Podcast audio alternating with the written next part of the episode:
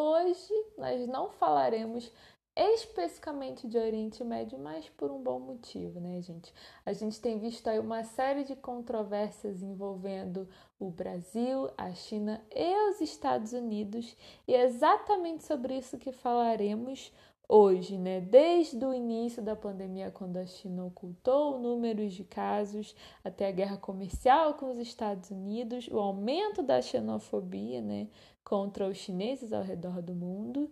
E também hoje falaremos de outras questões que são também igualmente importantes, né? Com todas as declarações que a gente tem visto por aí, qual é o futuro das relações entre Brasil e China? Por que, que o Brasil não pode simplesmente dar as costas para a China? Sim, meu amigo, porque se você achava que o Brasil podia simplesmente dar as costas para a China, não é bem assim que a coisa funciona. Então, quais são as implicações de tudo o que está acontecendo entre Brasil, China e Estados Unidos para o Brasil, para a nossa economia e quais são os impactos e perspectivas né, no mundo pós-coronavírus? Então, se você ficou curioso para saber de tudo isso, continua ligado. Oi, gente, eu sou a Thaís Gomes e bem-vindos ao Oriente Cast, o seu canal de notícias, história e cultura sobre o Oriente Médio. E hoje, né, como eu já dei um spoiler aí, falaremos bastante sobre China. Então fica ligado que o episódio de hoje está babado.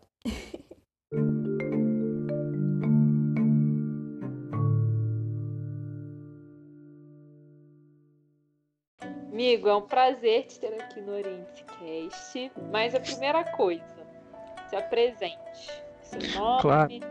mestrado, se fazendo, tudo. Claro, é um, é um prazer enorme estar aqui. E.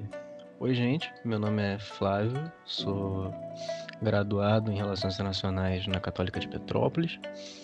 Hoje eu sou mestrando em Segurança Internacional e Defesa na Escola Superior de Guerra e também atuo no grupo de pesquisa em estudos em cultura oriental, perdão, da Universidade Estadual de Londrina. E aí é isso, estudo China, é, trabalhei por um tempo com diplomacia cultural chinesa, política externa e hoje estudo segurança, principalmente segurança humana e segurança ontológica. E estamos aqui para falar um pouco é, dessa crise do coronavírus e os impactos tanto na China quanto nas relações sino-brasileiras e nesses processos complicados das, das relações internacionais. E também falar um pouquinho de Brasil, né? Porque a gente tem visto aí umas notícias bem complicadas, então eu acho assim que é realmente o momento perfeito da gente falar não só sobre China, mas também sobre o Brasil, né? Teve aí o, o pronunciamento do. Ai, gente, dá um ranço só de lembrar. Do ministro da Educação. Ah, enfim. Mas vamos por partes, né? É, primeira coisa, o coronavírus começou na China, correto? Isso. É, o coronavírus é um tipo de de, de doença, né? Então o Covid, é, então você tem diversos tipos de coronavírus. É, Sério? sim, sim, você tem, você tem alguns tipos. Uns que só dão em animais, outros que, que, que dão em humanos. E um dos tipos de coronavírus, que não esse, é um que foi registrado também na China em 2003, chamado SARS, S-A-R-S, que teve um impacto grande, eu não tenho aqui a quantidade de, de, de mortos do, do, do, SARS, mas ele deu um impacto enorme, tanto na perspectiva chinesa de como lidar com uma crise desse tamanho, quanto também críticas internacionais contra a posição chinesa nessa crise, que afetaram e afetam muito o que está acontecendo hoje com o Covid, né? É, sobre o Covid-19, ele começou em Wuhan, né, que é a capital da província de, de Hubei, que diferente do que é divulgado por aí em alguns lugares, é uma província super desenvolvida e que está dentro de uma estratégia chinesa recente de desenvolvimento do seu interior, né? Então a gente tem é, um plano, por exemplo, em Wuhan e na, em toda a província de Hubei, de desenvolvimento de uma tecnologia 5G, né? É, então, é, que está altamente avançada, além de, de outros projetos de tecnologia.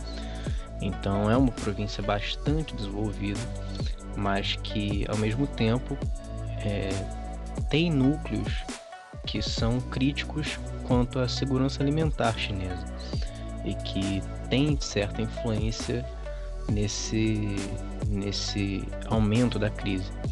Então, o que, que aconteceu? É, até agora não se sabe direito como que, que o coronavírus surgiu, mas tem denúncias e tem, e tem certa tem certo achado de que começou no, no mercado municipal da cidade que é um mercado onde, onde se vendia diversos produtos e, e animais e, e, uhum. e, e, carnes que poderiam é, estar infectadas, né? E, uhum. e, e nisso é até importante entrar num tema de quanto que, que por exemplo, a venda de, é, dessas carnes de animais como morcego, cobra, ela já está uhum. proibida na China desde 2003 justamente é, devido a esse, esse, a essa, esse SARS que teve, né, esse outro coronavírus que teve na China e a crise. Mas ao mesmo tempo, talvez dada a falta de fiscalização ou, ou, ou processos culturais, a prática não foi abolida, né? Então não se sabe se, se o consumo direto da carne, provavelmente de um morcego, levou a, a, um coronavírus ou se esse morcego acabou tendo contato com, por exemplo, uma carne de porco, que aí acabou estando hum... infectada. Então é um processo complicado. E por que, que eu estou falando isso? Porque essas diferenças culturais nos levam muitas vezes a, a olhar para a China como um lugar que, é, cuja culinária seja feita só por, por animais desconhecidos, né? Então a gente vê direto esses vídeos de mercado chinês e tal, justamente feitos para causar espanto. Quando, na verdade, é, em alguns lugares na China, essa prática realmente acontece, mas mesmo sendo uma prática proibida, né? Então, é, eu estou falando isso porque é importante frisar que a culinária chinesa e a cultura chinesa ela não é uma culinária predominantemente por comidas desse tipo, sabe? Assim como se a gente olhar para o Brasil, é, se você falar para um americano que a gente come é, é, coração de galinha, o americano fica espantado, por exemplo. Ou que no Paraná se come carne de tatu e que inclusive essa carne dá diversas doenças. É, uhum. o, o americano também fica espantado. Então, quando a gente olha para a China e isso levou a uma escalada de uma xenofobia bem grande aqui no Brasil, é, é importante a gente ter em mente também esses aspectos culturais e, e também que esse consumo não é, é generalizado, né? É, ao mesmo tempo que, que é sim necessário um combate a esse consumo, sabe? Então, a gente sempre, como analista e até para os ouvintes, sempre tem que tentar achar esse meio termo, né? As coisas nunca são preto no branco. Exatamente. E eu posso só fazer uma. Claro. Uma... Então, é, já por causa do SARS, né, que teve um tempo atrás, a China já estava se movimentando para buscar uma. Não diria regu regulamentação, mas abolir essas práticas, né? De. É isso? Sim, sim. E além disso, é, é, um, é importante a gente frisar também que o, o SARS ele, ele causou na China, é, principalmente na, na visão no que a gente chama de visão internacional da China, né? Do, do, do que, que as pessoas no mundo inteiro olhavam para a China. Posso só fazer uma perguntinha claro. para eu, eu, tentar me citar aqui? O SARS aconteceu quando, mais ou menos? Em 2003, se eu não me engano. Hum, acho que a primeira hum, crise entendi. vem em 2003. Então, tem um tempo, né? Mas acaba que, por causa do coronavírus agora todo esse histórico da China acaba sendo vindo à tona, né? Isso. com, com a SARS, né, que é a, a síndrome respiratória aguda, a, aguda grave, né, a, a SIGO, você teve, você teve um impacto muito grande na imagem da China internacionalmente. E aí, o, o que acontece o, é que, ao olhar para a China, e a resposta, principalmente do Partido Comunista Chinês, foi muito criticada. Principalmente de esconder números, de, é, uhum. de uma demora na resposta, e que é algo, é, de, por exemplo, de não comunicação, ou de comunicação muito tardia com a, com a, com a MS da síndrome, o que causou um impacto é, tanto interno para a China quanto externo de, de imagem internacional, que é algo que a China nos últimos 20, 30 anos tem, tentado trabalhar, muito grande. Então, é, a gente vê hoje nessa crise do coronavírus uma preocupação do partido em, ao menos, se não divulgar os dados, mas ao menos tentar usar das suas agências de comunicação para tentar ganhar, para ter um ganho positivo né, na imagem internacional é referente a esse combate do coronavírus. Além de, claro, de, de ter toda uma maior infraestrutura para lidar com, com o mesmo. Então, por exemplo, é, tem uma ala uma, é, no exército chinês e na marinha de infectologia. Você tem é, diversos investimentos é, em, por exemplo, agora na crise do coronavírus, ficou até bastante famoso, de investimentos chineses, de construir hospital em, em uma semana, sabe? Então, é algo que, que o partido tem feito bastante propaganda em cima. E quando eu digo propaganda, é literalmente propaganda. A gente tem as, as agências de comunicação chinesas, elas fazem algo que da tradução direta do mandarim é o que é chamado de propaganda externa, que são o uso justamente das, das televisões, da rádio, para propaganda é, do, do partido, né? Enquanto ao mesmo tempo, o meu papel aqui não é também falar só dessa resposta rápida do partido, mas também falar o outro lado. Sim na crise agora, as, uh, o partido está sendo bastante criticado, principalmente a partir é, da, da morte do, do primeiro cientista, primeiro doutor que denunciou o, o coronavírus, que é o, o Wen, Wen Yang, que é um uhum. doutor chinês. Que, que aconteceu? Ele foi o primeiro doutor a, em Wuhan a perceber que, que as coisas começaram a escalar. E aí, o que acontece é que ele denunciou para as autoridades, fez um post na, nas redes so sociais chinesas, o post viralizou, e aí membros da organização do partido em Wuhan mandaram a polícia ir lá, o censurá-lo. Que isso, gente? É, e falaram que, que, que ele que ele foi que ele estava alarmando a população. É, exatamente, exatamente. Assim. Exatamente, estava alarmando a população. E aí isso causou uma comoção internacional muito grande, o que fez até com que o partido depois é, tenha pedido desculpas e tal, mas nisso ele já estava morto. É, mas assim, é, qual, o que, que motivou o, o partido não querer é, falar nesse assunto, né? Porque Assim, o cara, né, tudo bem que ele viu ali que, que a situação tava ficando complicada, mas.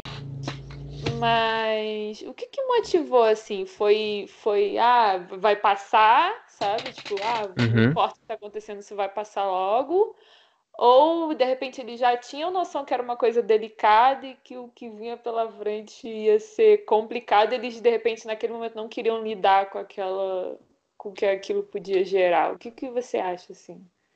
Eu acho que tem, tem algumas questões que são muito complexas, assim. A primeira é que a, o sistema chinês partidário e de, de administração das, das províncias é bastante desfragmentado. Então, o que eu quero dizer com isso é que algumas províncias têm mais, auto, mais autonomia do que as outras, alguns, é, digamos assim, algum, algumas autoridades é, municipais têm mais é, autonomia do que as outras. Então, nesse caso, talvez é, a culpa, e aí isso é algo que o partido tem usado de. O partido no geral tem usado de, de, de desculpa, de que a, a, a, culpa, por exemplo, dessa censura tenha sido dos governador, do governador e, e das autoridades de Wuhan e de Hubei, sabe, da província e da cidade. Hum, entendi. E, o contrário, né? E aí é, ao mesmo tempo, a gente está lidando, quando a gente lida com a China, com um governo autoritário, que tem é, diferenças e que, e que, tem muita ênfase em, por exemplo, é, você abafar a crise, você abafar uma crise interna e tal, justamente por ser um governo autoritário e tal, que, e que o controle, essa censura, ela está muito presente ainda em pontos importantes na vida social, sabe? Então, é, e esse também é um dos pontos que, por exemplo, permitiu com que a China tenha tido uma rápida recuperação, entre aspas, uhum. ou, ou, ou um, um, esforço de, de, quase de guerra, de, de, de, de colocar as pessoas Tentar em casa. Conter, né? É, de contenção, é, justamente por, pelo caráter autoritário, né? O que, é, o que torna, por exemplo, o gerenciamento dessa crise um problema enorme, é, tanto na Europa quanto em, em, todo o mundo ocidental, né? Então, e que torna ainda mais complicado para a gente aqui. Sim. E soma-se a isso, né, o fato de você tá vendo aí, né, por exemplo, o Trump falando que é um vírus chinês, né? Uhum. Mas assim, não sei até que ponto você ficar tentando achar um culpado no meio de uma pandemia mundial ajuda a resolver o problema, sabe? Uhum. E acaba que, é igual você falou, né? É, isso acaba trazendo, né? Não trazendo, acho que expondo um preconceito muito grande, né? Contra Sim. os chineses. É porque isso é uma guerra de narrativa que parece no início que talvez pareça que não faça tanto sentido, mas ao mesmo tempo ela tem uma importância é, para primeiro legitimar uma guerra comercial que já estava acontecendo e segundo entre Estados Unidos e China entre Estados Unidos e China exato Sim. e segundo porque isso mexe com o que a gente estuda segurança chama de segurança ontológica, ou seja, é a segurança do ser, sabe? A minha segurança quanto ser humano, quanto eu me sinto pessoa, né? Então, por que isso?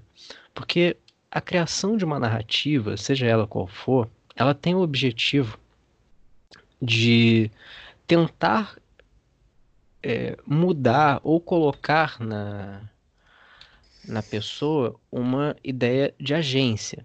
Ou seja, nessa crise, o que acontece?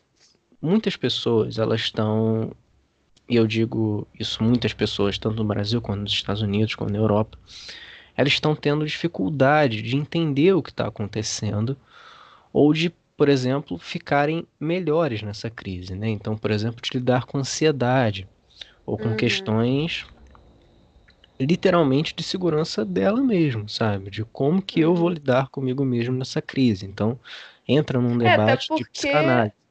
É até porque é uma coisa que a gente nunca viveu antes. Né? Pois é. E então... nossos pais também não, e eu acho que nossos avós também não. Então é uma situação muito nova e muito diferente, né? Assim. Muito. E lidar com essa insegurança é complicado. Então, a criação de uma narrativa que, por exemplo, coloca um lado entre herói e vilão, ela coloca na cabeça das pessoas algo que é mais fácil de absorver e que serve, por exemplo, para lidar e para suprimir ansiedade, sabe? Então, é, quando você coloca é, o vírus como um vírus chinês, ou no caso isso também teve da parte chinesa de colocando o vírus como um vírus americano, é, e nessa guerra de narrativas, você dá suporte para ideias que são mais fáceis de serem vinculadas pela população, seja para apoiar um grupo político, seja para apoiar um, um processo de, de, de autoidentificação, sabe? Então, é, quando a gente entende essa guerra de narrativas como, como algo que vai muito além das questões entre os dois países, como estados, e chega entre pessoas como indivíduos, a gente vê o tamanho do problema, né? Porque essa, essas narrativas, de, por exemplo, um vírus chinês, já fez com que diversas ações xenófobas, xenófobas tenham acontecido aqui no Brasil, por exemplo. Né? Em São Paulo, no início da crise, quando nem tinha chegado o vírus aqui ainda, diversos moradores chineses eram obrigados a, a, entrar no prédio pela saída de emergência, ou não usar o mesmo elevador que todo mundo. Sério? Exato. Isso, ou, ou, ou, ou, coisas que aconteceram no metrô, no metrô do Rio, sabe? De, de você xingar chineses e tal. Isso é baseado a partir dessa narrativa, né? Assim como o, o vice-versa também acontece, né? Não estou aqui defendendo também o partido, mas o, o, que, o que eu acho que é importante a gente frisar, e aqui nós dois somos totalmente contra, é essa xenofobia que, que o vírus passa, né? A xenofobia fica. Então, isso é, eu acho que é algo complicado. E, então, eu acho que um tema para quem está nos, nos, ouvindo e que queira estudar nesse, nesses próximos tempos, que talvez seja interessante, é estudar justamente qual o papel das narrativas nesse, nessa crise toda, sabe? Como é que isso, isso acontece. E aí que entra uma outra questão, né? Então, você estava explicando isso, né? Que todo esse esforço, toda essa disputa de narrativa é em busca de tentar simplificar, né? Uma coisa que é extremamente complexa uhum. para pessoas, né? Pra, enfim, para as pessoas comuns, né? E no final isso acaba refletindo de uma forma péssima. E, enfim, eu ia deixar isso mais para o final, mas já que você está falando agora, eu vou falar da questão do pronunciamento do ministro da Educação, né? Uhum. Mas você chegou a ver, né, que ele usou uma, uma, uma tirinha, uma imagem da, da turma da Mônica. Sim. Para né, tirar sarro da China. Uhum. Sendo que assim. Ai, gente, meu Deus. e aí é que tá. No meio disso, né, a gente tem que o, a China é, importa muito a soja do Brasil, né? E esse, esse pronunciamento né, já mostrou que a relação que já, entre Brasil e China que já estava ruim, agora já, já foi pro, pro ralo, né? Uhum. Assim, é, é, é um pronunciamento super xenófobo e é racista e é muito triste ver isso acontecendo. Não só por uma questão da China como nosso principal parceiro comercial, principal, principal investidor, mas como um povo que é, vive e, e, e, é uma, e faz parte de uma civilização que é uma das mais antigas do mundo, né? E que passou por muita coisa. Então, é, é algo bastante complicado, principalmente para gente como Brasil, né? Sim, o, sim. O, os, o, tem um, um, artigo para a Folha de São Paulo, o cientista político o Celso Rocha de Barros, ele fala justamente que, por exemplo, os Estados Unidos ele tem dinheiro, tem poder político e está no meio de uma guerra comercial que consegue bancar ele é, a criação e a manutenção dessa narrativa. Então, por exemplo, ao mesmo tempo que o Trump fala que o vírus é chinês, no dia seguinte ele liga para o Xi Jinping diretamente e os dois falam que, que precisam de uma cooperação para combater o coronavírus. Então, uma coisa acaba equilibrando a outra.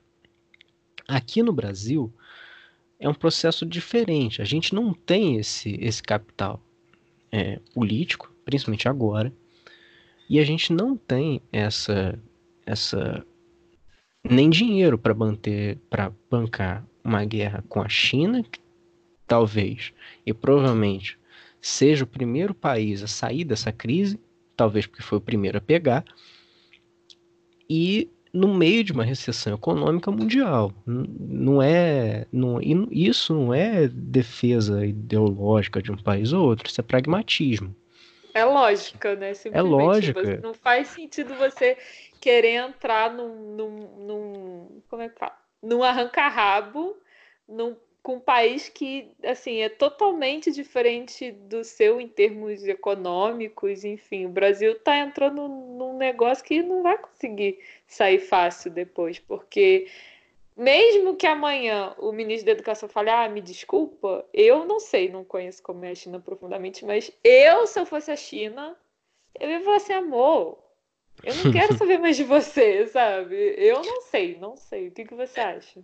Eu acho que, que é algo complicado, né? O, o, embaixador chinês, ele, ele tem uma frase que eu gostei muito, que foi justamente o Brasil pode acabar virando uma, uma, um vassalo, né? uma peça uma Sim. peça de xadrez insignificante no, no jogo de um país, do outro país, sabe? Ou, ou a gente vai perder um, um jogo tendo boas cartas na mão, sabe? A gente não tem a menor necessidade de entrar nessa guerra agora.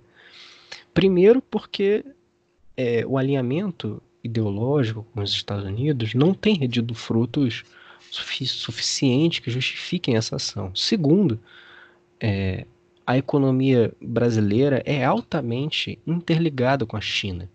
A China, é, a gente, a gente e os Estados Unidos somos os principais exportadores de soja para a China e a China é um, talvez o nosso maior investidor, talvez não, quase certeza junto também com os Estados Unidos. Então, a gente, o Brasil como país e como diplomacia, tem que trabalhar nesse meio termo de pragmatismo.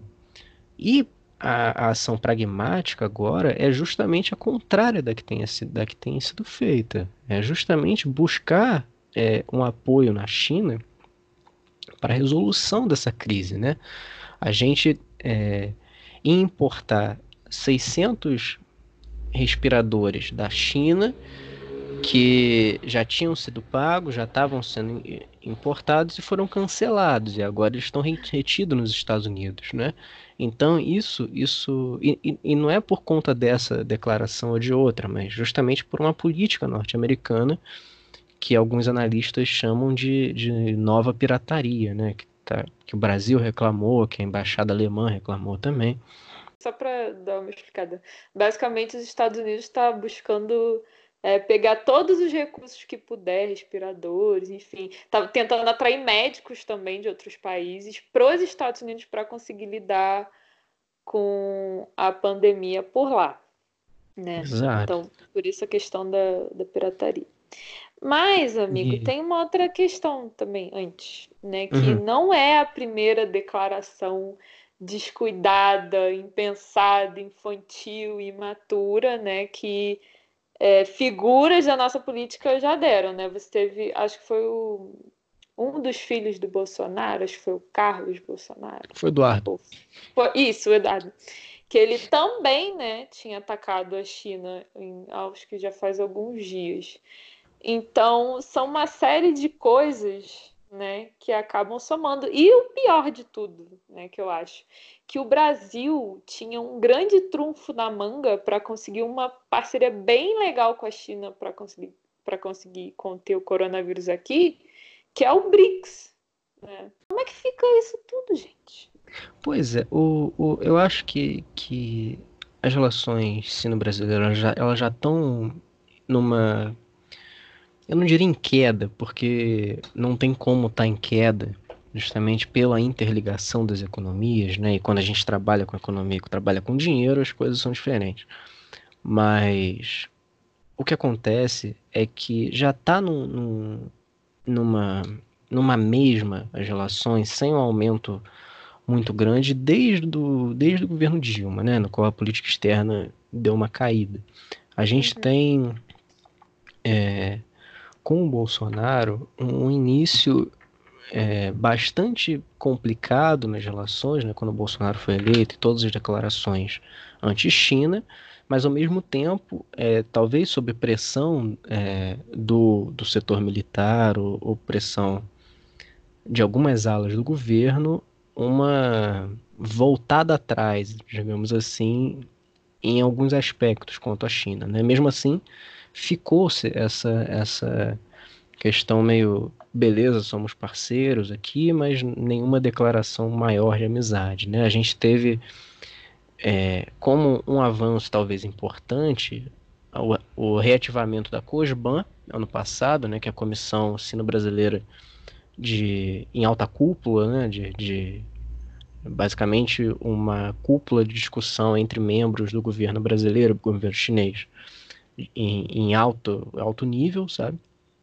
Que era algo que estava ativado desde 2012, se eu não me engano. É, mesmo assim, sem nenhuma maior proposta, né? além disso. E o encontro dos BRICS aqui no Brasil esse ano, que a gente sediou, ficou meio apagado. Uhum. Ficou, foi uma, uma questão muito mais protocolar e tal. Dado também ao, ao não gosto do Bolsonaro, justamente por Rússia, por China, talvez uma certa pressão norte-americana.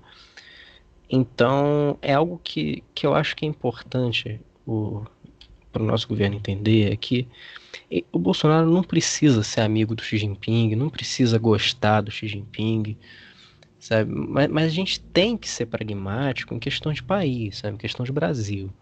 A gente, é, em crise ou não, a China é um parceiro importantíssimo e com uma enorme é, possibilidade de aumento nas relações, sabe? A gente ficar com um só parceiro é difícil e eu acho não produtiva. Então, por exemplo, a China, é, para a área comercial e financeira, eu já falei, é fundamental, nosso principal colaborador. Mas, para além disso, para a área tecnológica, a gente tem, é, por exemplo, capacidade de negociação com a China frente à tecnologia 5G.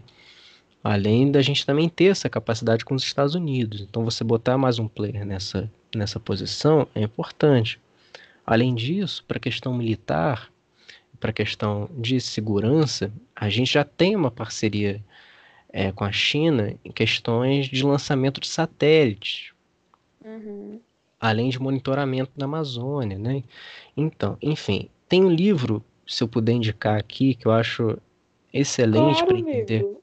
essas relações, que é um livro chamado Brasil e China no Reordenamento das Relações Internacionais: Desafios e Oportunidades, da Fundação Alexandre Guzmão, né, a FUNAG, que é basicamente uma coleção de artigos sobre os diversos aspectos das relações é, China-Brasil. Né? Então, é, tanto é, aproximações dentro das relações internacionais, quanto também aproximações de economia, de, de finanças, de tecnologia, e que são pontos, e, e todos artigos feitos por especialistas, né? então eu acho, eu acho importante. Além disso, é, algo também bom de citar é a nossa possível cooperação cultural. Né? A, a China é um, uhum. a, a civilização, se não a mais, mas uma das mais antigas do mundo, junto com a Índia, junto com a civilização persa a gente tem é, um, uma possibilidade enorme nesse campo também, né? E, enfim, aqui no Brasil, os trabalhos do professor Ricardo Joper, do, do professor André Bueno e, e de outros professores sinólogos, eles mostram isso, né? Então, eu acho que, que, que a gente perde uma oportunidade de ficar quieto, primeiro. É, exatamente, de ficar quieto. E de, se, não, de... se não quer apoiar a China, pelo menos retire-se, né? Encolha-se na sua insignificância, sabe? Fica quieto, porque, não arruma briga, não precisa. Porque não é pragmático, sabe? Ainda mais agora, no qual Sim. a curva do coronavírus aqui no Brasil, em abril, provavelmente vai ser vai ser talvez o mês mais complicado que a gente já teve até agora, sabe? Então, é, é algo que a gente tem que tem que tem que estudar muito bem antes de fazer essas declarações, sabe? Ao mesmo tempo, eu acho que, por exemplo, é, uma declaração dessas, por mais racista que seja, mais complicada, ela não vai é, estragar por completo a relação sino-brasileira. Mas, ao mesmo tempo, ela mancha a imagem do Brasil internacionalmente. E ela mancha todo o esforço diplomático que teve para tentar conter a primeira burrada do Eduardo. Né? Então, é. É, é algo complicado, assim. Por que, que você acha que talvez não consiga arruinar de tudo? Porque um pouco arruinado já tá. Um pouco já tá. Agora, é porque... por que não de todo? Porque o, o, a China precisa muito do Brasil? Ou a, não sei, o que que, o que que você acha?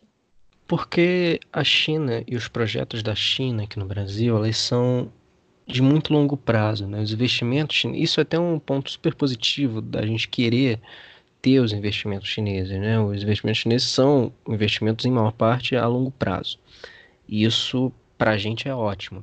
O que eu acho que pode acontecer é que quando a China sair dessa dessa dessa crise, o que talvez demore um pouco mais, né? Que os números estão começando a voltar, mais tarde a gente podia falar um pouco disso. Sim. Mas é, um, o, os investidores chineses não vão investir no Brasil de primeira, primeira opção. E além disso, é, a gente pode ter uma diminuição na demanda chinesa por outros produtos brasileiros e por outras tecnologias e por outras parcerias. É, e talvez também um, um, uma diminuição dos BRICS, não sei, vamos ver. Dado dado não só essa declaração, mas já toda uma postura é, de alinhamento ideológico com os Estados Unidos, né? Justamente porque após a crise, eu creio que essa guerra comercial e, e essa guerra econômica vai retomar e vai retomar bem mais forte. Então, o posicionamento dos países frente a essa guerra vai ser algo bastante importante.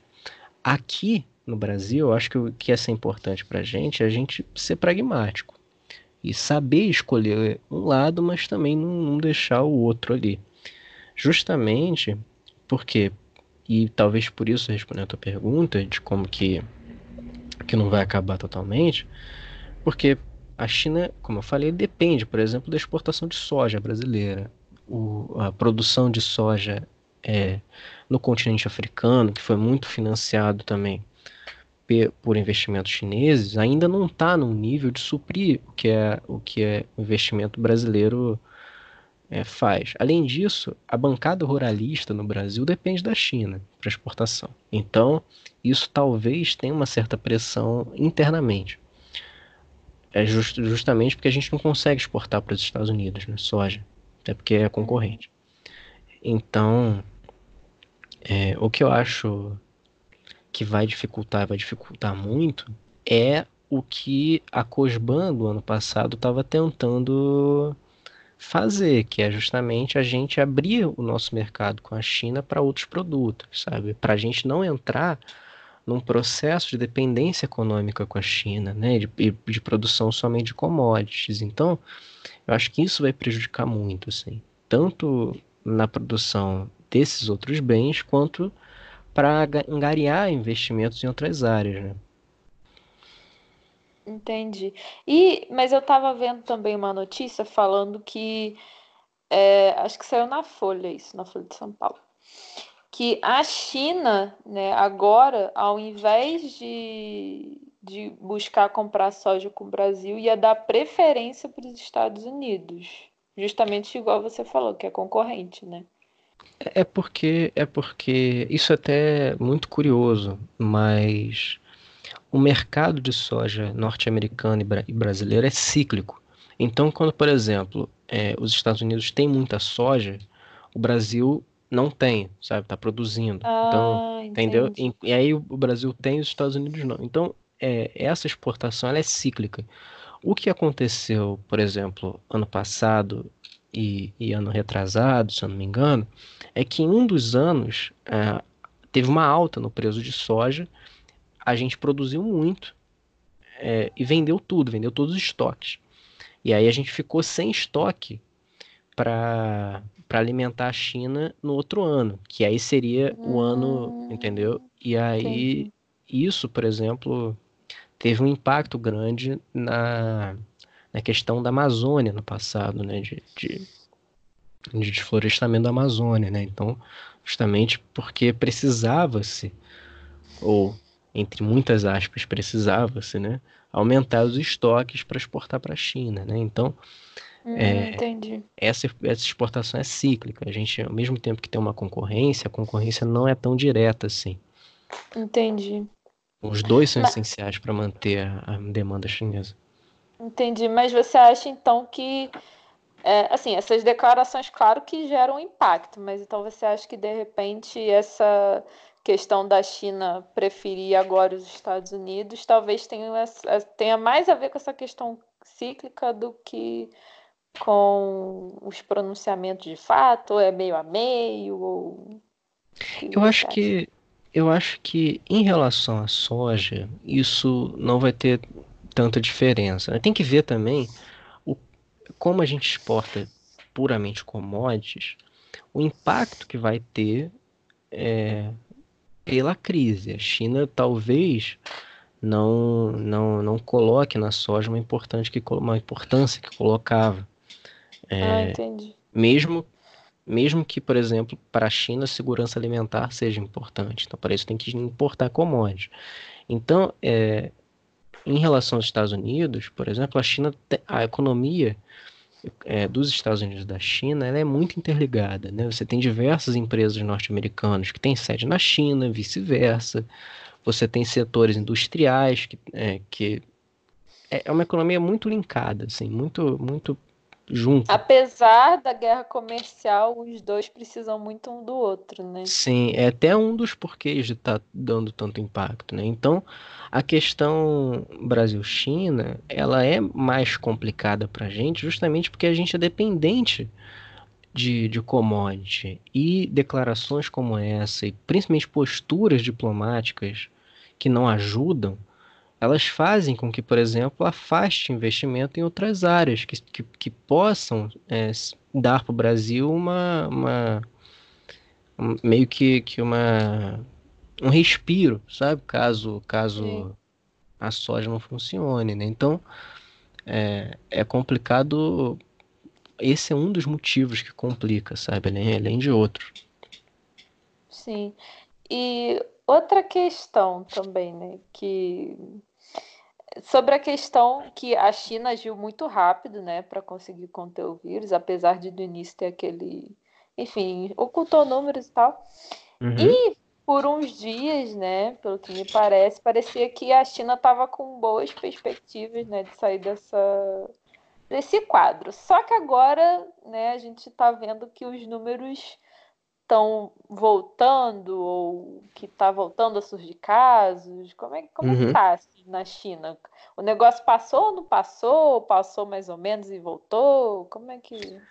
Então, tá, tá complicado justamente porque não se sabe, a China está com bastante medo de ter um, um, uma nova onda uma de epidemias. Ah, é uma segunda onda. E isso é algo que, por exemplo, já tem, eu acho, por exemplo, que já tem sido bastante combatido. Né? Então, algumas regiões já estão de volta com uma quarentena, que mostram, por exemplo, como que, que o combate ao vírus é algo bastante complicado, né? que para a gente aqui é, vai ser complicado. Então, ao mesmo tempo que, por exemplo, o número subiu, a maior parte é, desses números desse, das pessoas que estavam infectadas que se eu não me engano, no último relatório eram 34, no dia 5 do 4 de 2020, a gente, a maior parte delas eram de pessoas que estavam vindo de fora da China e retornando para o país, ou, ou, ou estrangeiros, né? De contaminação local, é, tiveram algumas, e justamente essa, essas algumas que foram os dados que preocuparam, né? Então, é, em alguns locais, a quarentena ainda está mantida. Ao mesmo tempo que, por exemplo, Wuhan, que foi o epicentro, né, que foi o início, já está começando a, a ter uma, um, um, retorno da economia. O, e, e, além disso, a preocupação da China é grande nesse aspecto, porque o impacto na economia chinesa foi imenso é, da crise. Então, a, a, por exemplo, a, essas teorias da conspiração de que a China isso. fez o vírus para. Ótimo pra, você falar isso. Para crescer economicamente não fazem o menor sentido, justamente pela queda enorme na, na produção e na economia chinesa. Então, é, em, em, por exemplo, eu vi uma frase excelente de, de, que, por exemplo, a China já está no mundo inteiro, né? a China já, já, já domina mercados no mundo inteiro, ela não precisava criar um vírus para fazer isso, né? E, e, então, eu acho que, que essas teorias, elas fazem, de novo, parte dessas narrativas que, que acabam criando, né? Acabam transformando as relações internacionais, que é uma área cinza, em uma área preto e branco, sabe? Entre vilão e, e herói. Então, é algo bastante complicado. Ao mesmo tempo que a gente não pode falar que a China foi um herói nessa crise, a gente também não pode falar que, por exemplo, os Estados Unidos estão sendo um herói, né? Então, é, depende do teu ponto de vista, né? Depende de onde que você está falando. É assim, cada país se vê como o próprio herói, né? Então, para os Estados Unidos, a questão da pirataria e de buscar todos os recursos possíveis, mesmo que prejudique outros países, para eles isso é, é assim que tem que ser. Então, eles, para eles, eles são os heróis da própria história. Para o Brasil, né, para certos políticos, atacar a China é o certo, né? Então. Pois é, mas em, frente, em questão do vírus, assim, eu acho que, que essas narrativas elas tendem a, a tomar outros, outros rumos é, de acordo com o tempo, justamente porque a, a postura do Trump negacionista do vírus ela sumiu ou diminuiu muito após né, a crise que está lá, que está o estado de Nova York. Sim. Então, então, mesmo ele não querendo admitir. Então, assim, é, como o vírus ele, ele não escolhe narrativa, né? O vírus não escolhe etnia, não escolhe não escolhe quem infectar, ele infecta. E, o, o, essas narrativas elas parecem estar caindo por terra, né? Então, aqui no Brasil, por exemplo, hoje, dia 6 do 4, o, o ministro Mandetta quase foi demitido, né? Teve, teve essas... Nossa, sério Teve, teve esses processos. Para quem não, não acompanhou, não está acompanhando, o ministro defende é, uma, um isolamento horizontal né, de, de, de todas as pessoas que está indo contrário ao posicionamento do presidente. Então, em uma pesquisa do Datafolha entre apoiadores do presidente, a, a postura do ministro já está sendo mais bem vista do que a própria postura do presidente. Isso entre apoiadores, né? Então, é, eu acho que é algo, quando a gente trata de vírus, quando a gente trata dessas crises, é, mostra o quão complicado que é ter essas narrativas, né? Porque acaba sendo um tiro no pé às vezes, né? De, de quanto desses próprios políticos, sabe? De quanto que, por exemplo, daqui a pouco, ou nesse mês, quando a, a curva que aumentar, é, uma postura que seja contra o isolamento vai se mostrar terrivelmente errada, sabe? Tanto em questões de política para esses, para esses governantes, mas também em questões de, de, de seres humanos, né? de morte, realmente. Então, é só a gente ver, por exemplo, o que aconteceu no Reino Unido, né? O Boris Johnson estava com uma postura muito resoluta, resoluta né? não estava querendo é, aceitar o isolamento. Aceitar isolamento e hoje ele foi aceito no UTI, sabe? Hoje já seja é. 4. Torcemos para que nada aconteça.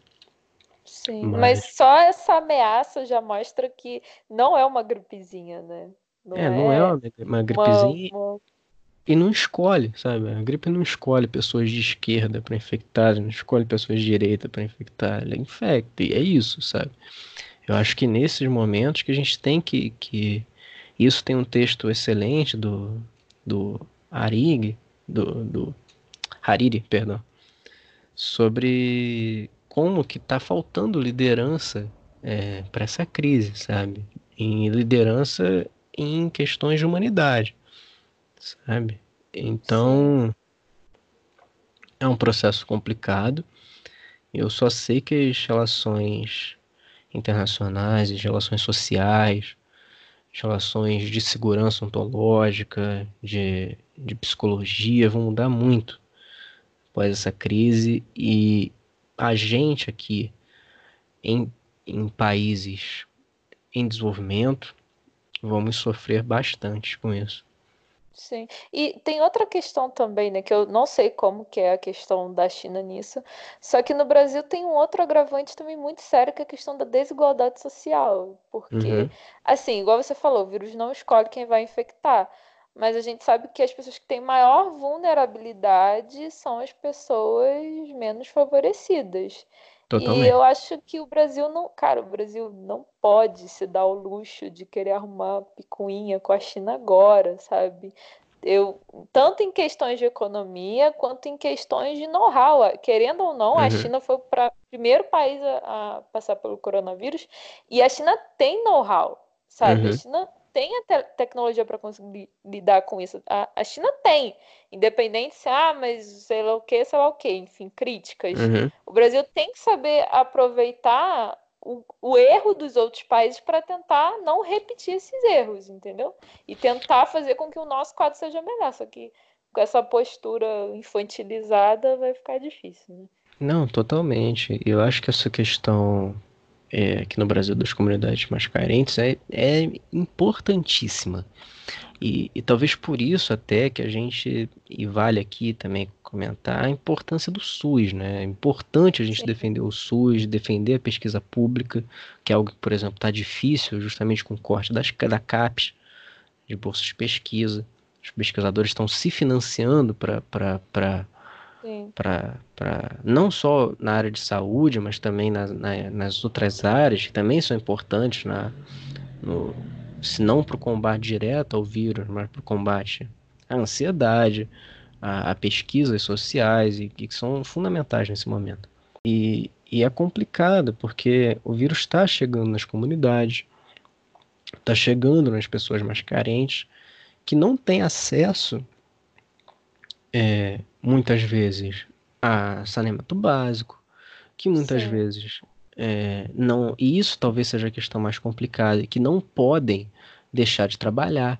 Então, por exemplo, a renda básica que foi aprovada no, no, no, Congresso, no Senado, pelo presidente, mas ele ainda não publicou em diário oficial, não foi, não foi afetada. É urgente.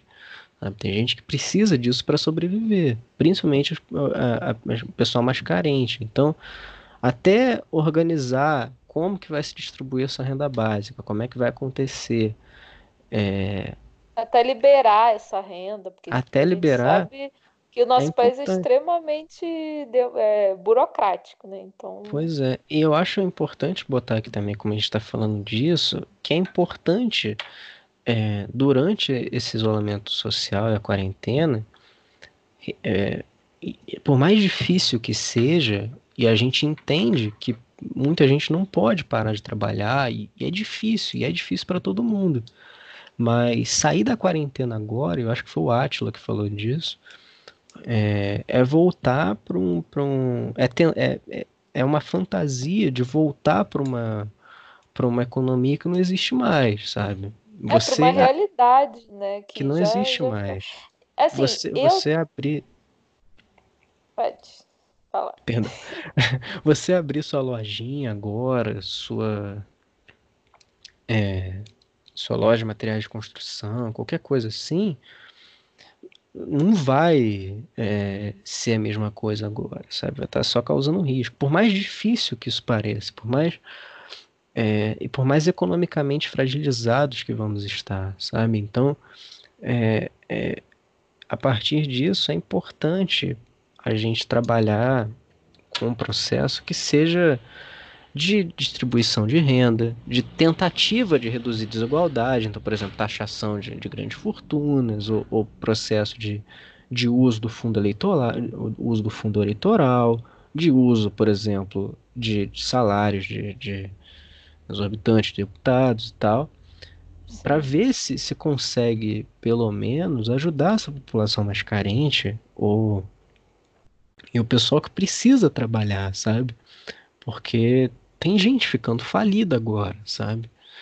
E, e o mais complicado, e essas pessoas eu entendo quererem sair de casa, eu entendo não que, serem contra a quarentena, serem contra o isolamento social, porque a pessoa tá, tá falida, sabe? Como é que a pessoa vai fazer para pagar as contas, sabe? Então, mas ao mesmo tempo, entendeu? Ou ela sai de casa e morre do vírus, ou sai de casa, ou não sai e morre de fome, sabe? Então, tipo, eu acho que, que a renda básica nesses momentos é, é fundamental, sabe? Mas. E talvez o adiamento de, dessa renda seja para manter essa narrativa, sabe? De que vai tudo abrir, a economia vai voltar, sendo que não vai, sabe? E aí. E enfim, eu acho algo complexo, eu acho algo complicado, e eu não culpo quem, quem tem essas, essas visões, sabe? Mas o papel do Estado e o papel do governo é ajudar nesse, nessa crise, sabe? É tentar manter manter o quanto der a, a, as pessoas vivas, sabe? A crise econômica já está aí, sabe? Não tem como escapar. E por uma outra questão também, né? Porque o Brasil foi um dos últimos países a serem afetados.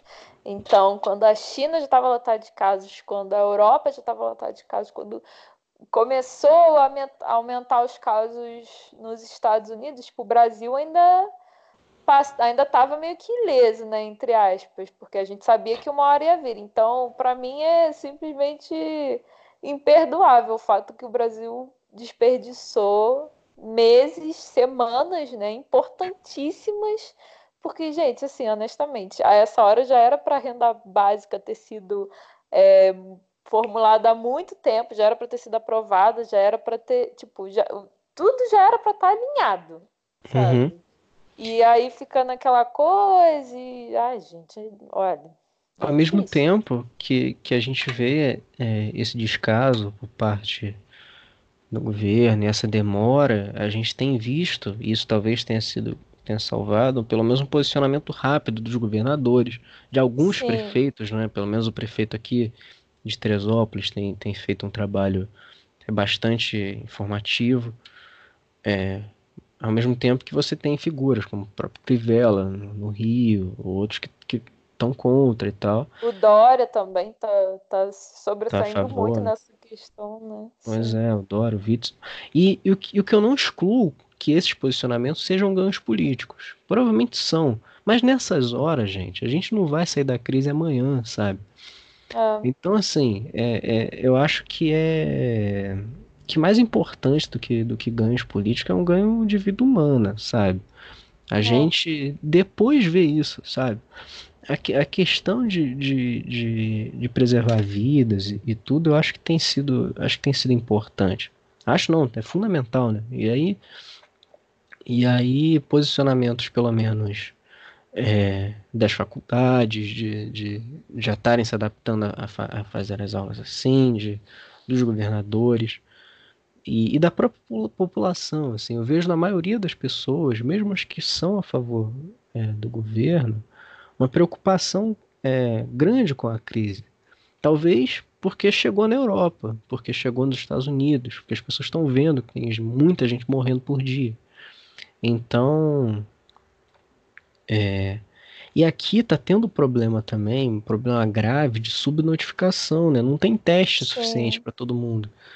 Então, aqui na cidade, por exemplo, eu acho que só, só se fizeram testes na primeira semana é, que o vírus deu, sabe? Eu não sei quantas semanas atrás. E até agora não tem mais teste novo, sabe? Então, Sim. o que prejudica, por exemplo, com que as pessoas queiram ficar em casa, sabe? Aqui na cidade, hoje, dia 6, tem sete pessoas confirmadas só com vírus. Ao mesmo tempo que tem muitas outras que não, não, não só, tipo, estão com todos os sintomas e simplesmente não não não estão sendo notificadas, né? Então, é, não sabem, né, se tem ou É, não tem. sabem. E, e como a, a, própria recomendação do Ministério da Saúde foi não divulgar os casos suspeitos, a gente simplesmente não tem é, ideia de quanto que esse vírus está se está se aumentando, sabe? E, e, e agora, no qual a curva vai aumentar, a falta de testes também justamente pelo, pela falta da, financeira nossa, né, de economia, de todas as questões, Sim. e de, de disponibilidade do governo, tem sido algo realmente complicado. Igual você falou, né, que a gente vai precisar de cientistas e de pesquisa para ver todas as áreas, né, da, enfim, política, saúde, tudo. Porque realmente, gente, assim, eu acredito que existe a partir de, dessa questão do coronavírus. Existe um momento pré-coronavírus e um momento pós-coronavírus, sabe? Eu acho que nada vai ser o mesmo em termos de relações internacionais. Isso é um divisor de água, gente, sabe? Tipo, é um momento histórico, realmente. E a gente vai precisar de pessoas capacitadas para estudar isso no campo da política, das ciências sociais, da saúde, de tudo, sabe? Eu acho que é, nesses momentos que a gente vê como que a pesquisa faz falta e como que a pesquisa faz a diferença, né? Totalmente. É, e essas pesquisas já estão acontecendo, né? Eu, eu até cito aqui como um importante documento que, tá, que é um documento muito bem feito, muito bem escrito e de análise realmente todos os cenários possíveis do, do coronavírus, usando dados, usando trabalho imenso de ciências sociais, de relações internacionais, que o Centro de Estudos Estratégicos do Exército fez é, sobre o coronavírus. Então é um, é um. Se quem tiver interessado, jogar no Google Centro de Estudos Estratégicos do Exército, coronavírus, vocês vão achar o documento. É um documento muito bom, no qual uma das coisas que eles defendem é, usando análise de dados, usando todo um processo científico, é que na maior parte dos países a, a solução, isso eles usaram, por exemplo, a Coreia do Sul, a, a solução para pelo menos a redução do número de, de, de casos tem sido o, o isolamento horizontal né, de todo mundo Uhum. E o, a, a, quantidade massiva de testes, né? Algo que, que a gente tem ido na contramão aqui. Então, e ao mesmo tempo, a gente pode é, aprender por outros países, né? Por exemplo, acabei de ver um documento aqui de que a agência de comunicação chinesa, que é uma agência estatal, Xinhua, publicou um documento de todas as ações feitas na China para o combate ao coronavírus em português. Então, é, é, enfim, a gente, a gente pode pode e deve usar essas experiências de outros países, certo? Certo? Em, em, a, além disso, a gente tem que usar a tecnologia também a nosso favor, né? Então, Sim. eu acho que é algo, eu acho que é algo bastante complexo assim que está pela frente e que a gente vai ter que se acostumar a esse novo mundo. Sim. Por fim, mais algum recado? Eu acho que talvez o único recado seja fiquem em casa, confiem em fontes oficiais, e digo isso ao OMS, digo isso. Procurem ver o que os outros países estão, estão passando. É, não, não deixem cair em discursos que são xenófobos, porque o, o vírus passa e essas relações continuam e xenofobia continua. Então, e fiquem salvos, sabe? Fiquem salvos e fiquem e escutem, sabe? Escutem especialistas, escutem professores, escutem médicos, escutem pessoas que, que têm trabalhado ativamente nisso e e se der, se protejam, protejam os familiares. E... Bom, faço das suas palavras as minhas. é, gente, é isso, Oriente Cast de hoje. Espero muito que vocês tenham gostado. Eu aprendi muita, muita coisa. Amigo, muito obrigado, tá? De verdade. Fala suas redes sociais para quem quiser te seguir, quiser ficar por dentro das coisas que você faz. Então, Eu que agradeço, primeiramente, é uma honra. Acho que, que foi excelente, foi uma conversa muito boa. E espero que tenhamos mais pautas para frente, falar de cultura, ah, falar de outros certeza. Nossa, amigo, ó, você vai aparecer muito aqui, hein? Com certeza, com certeza.